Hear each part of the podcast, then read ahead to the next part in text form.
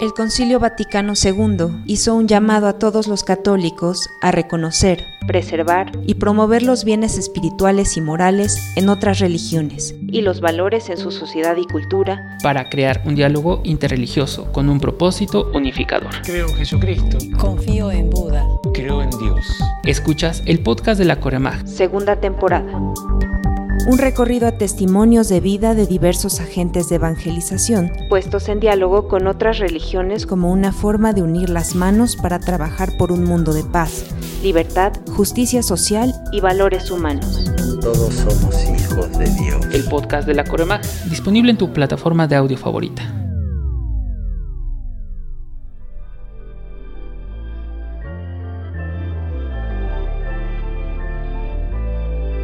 Ponente Padre Marco Antonio Navarro Loreto, misionero de Guadalupe. Hola, ¿qué tal? Soy el Padre Marco Antonio Navarro Loreto, soy misionero de Guadalupe y soy misionero en Japón. Mi experiencia de diálogo interreligioso es con, con monjes budistas en la ciudad de Nara, en la diócesis de Kioto, en Japón. Cuando eh, pues vemos las necesidades de la sociedad, nos damos cuenta de que todos podemos hacer algo y la posición de la Iglesia Católica en Japón es eh, bueno, buscar los puntos de encuentro más que los puntos de diferencia con respecto a las otras religiones. Y más que en Japón, los católicos somos una minoría, pues menos del 1% de la población son católicos. Por eso, bueno, el diálogo interreligioso es una de las partes más importantes en la labor pastoral que realizamos en Japón. Y bueno, cuando estábamos en la parroquia de Nara, la parroquia de San Pedro y San Pablo. Una de las actividades que hacíamos era una colecta anual eh, para ayudar a los adultos mayores que vivían solos en sus casas y que ya no tenían la posibilidad de salir. Esa colecta la hacíamos eh, juntos, los monjes budistas de un templo cercano y nosotros en la parroquia de San Pedro y San Pablo de Nara. Y pues vemos una pues una actividad que puede traer eh, muchos beneficios. El primero y el más directo es que la cantidad de dinero que se reunía se entregaba al gobierno de la ciudad para ayudar precisamente a las personas mayores que estaban en cama y que vivían solos. Pero otro aspecto que nosotros veíamos positivo es que la gente, el público en general, nos veía trabajando juntos, los monjes budistas y los católicos. Una de las maneras como nosotros hacíamos esta colecta es que ah, fuera de la estación del tren, los monjes budistas con su atuendo y los sacerdotes católicos con nuestro atuendo nos parábamos juntos con unas alcancías en los que la gente depositaba el, dinero para pues, ayudar a esas personas mayores. Y era interesante ver cómo pues ese trabajo que hacíamos juntos le llamaba la atención a la gente porque veían que a pesar de que pertenecemos a religiones diferentes, podemos hacer cosas juntos, podemos eh, pues, ayudar a personas juntos. Y yo creo que para eso, para poder ayudar a quien más lo necesita, no es necesario tener una religión específica. Lo importante es que busquemos la oportunidad de encontrar esos puntos de encuentro, que busquemos la posibilidad de ver en qué podemos colaborar todos. Todos tenemos diferencias, pero también tenemos solicitudes. Otra manera como teníamos esta relación con otras religiones es a través de la oración. Cada año en la prefectura de Nara se realiza una actividad de oración por la paz.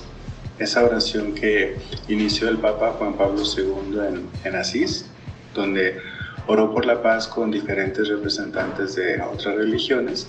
Fue una idea que se retomó y que se lleva a cabo hoy en día en, en la prefectura de Nara y bueno, en varios estados de Japón también, donde todos nos unimos, dejamos de lado las diferencias para eh, poder estar juntos, para hacer oración y bueno, pedir por la paz, porque sabemos que eh, nuestro mundo necesita paz, nuestro mundo necesita que, que realmente hagamos algo positivo por los demás. No hay que centrarnos únicamente en las diferencias, hay que ver qué podemos nosotros aportar, qué podemos reconocer de bueno y positivo en los demás, en las otras religiones, para así juntos poder seguir colaborando.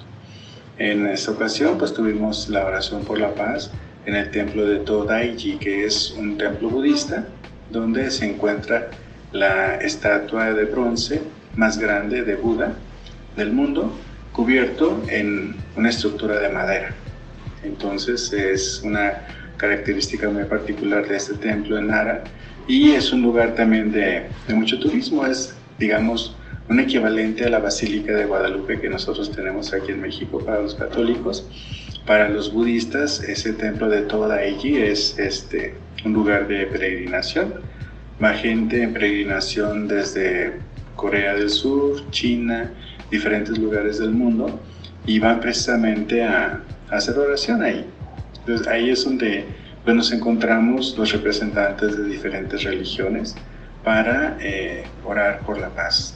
Yo fui representando a la Iglesia Católica como párroco de la parroquia de San Pedro y San Pablo. Y pues es, es interesante y muy bonito ver que pues todos hacemos un esfuerzo por, por unirnos, todos hacemos un esfuerzo por, por platicar, por conocernos, por, por identificar el trabajo que estamos realizando para pues, ver en qué nos podemos apoyar.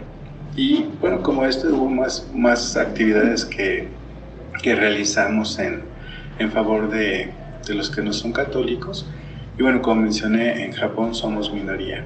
O sea que la mayoría de las cosas que hacemos las hacemos con no cristianos, con no católicos. Y lo más importante es el testimonio que nosotros vamos dando.